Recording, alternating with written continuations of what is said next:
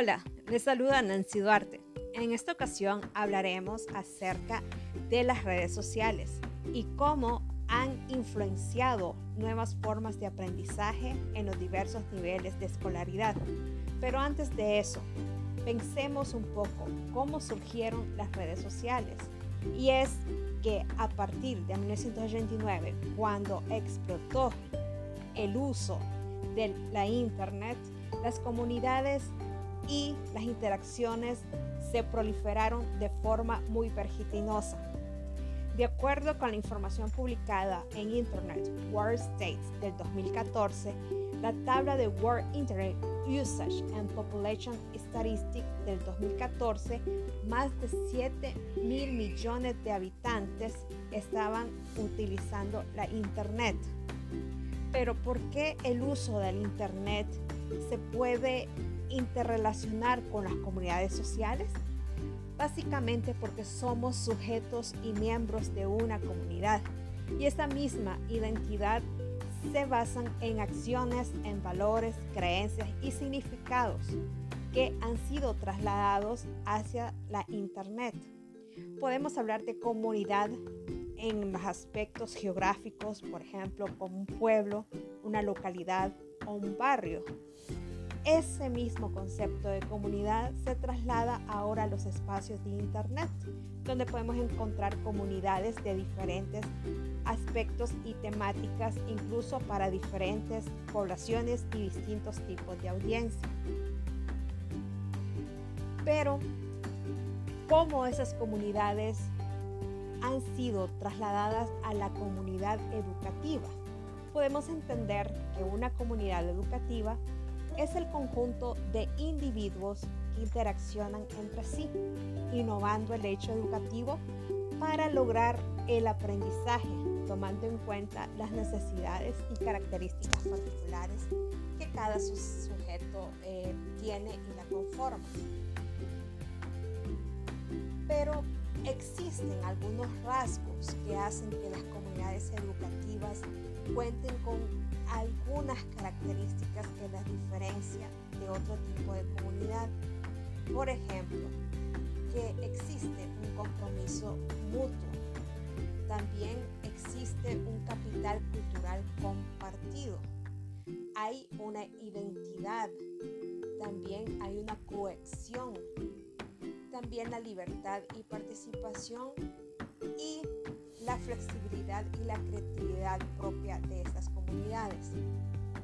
Ahora hablemos de las redes sociales. Las redes sociales en su aceptación general existen desde hace varias décadas y han sido objeto de estudio desde diferentes enfoques, principalmente de orden sociológico.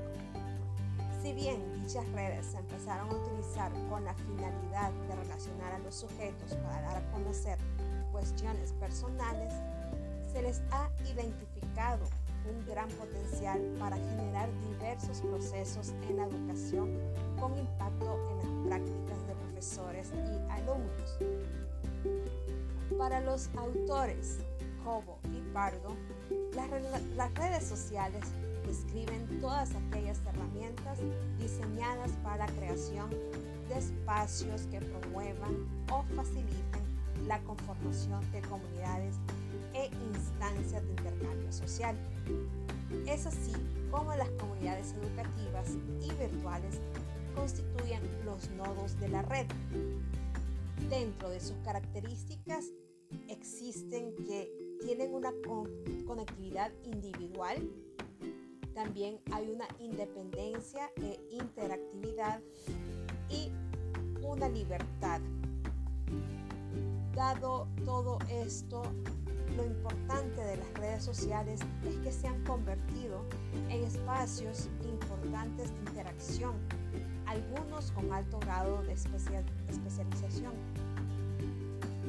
En el caso concreto de la aplicación de estos recursos al mundo de la educación, debemos reconocer que gracias a la Web 2.0 y a su especial hincapié en las dinámicas sociales, se ha favorecido la creación de comunidades virtuales de aprendizaje.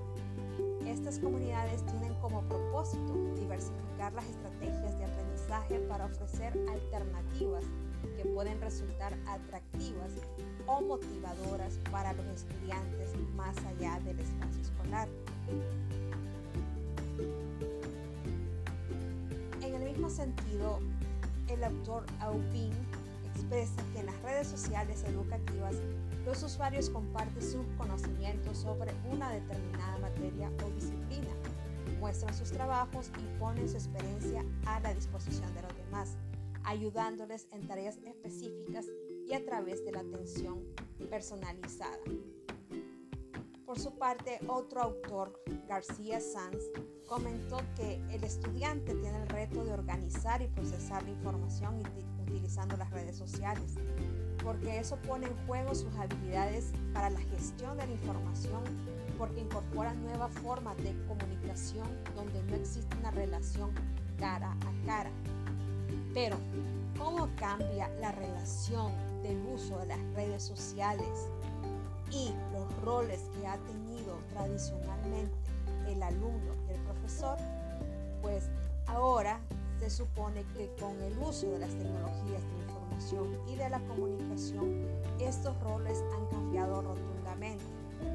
Por ejemplo, el alumno ahora tiene un papel más activo en la toma de decisiones, autogestiona su formación, gestiona de mejor manera la información, es un usuario intenso y continuo de las herramientas tecnológicas y también explota los mecanismos de comunicación.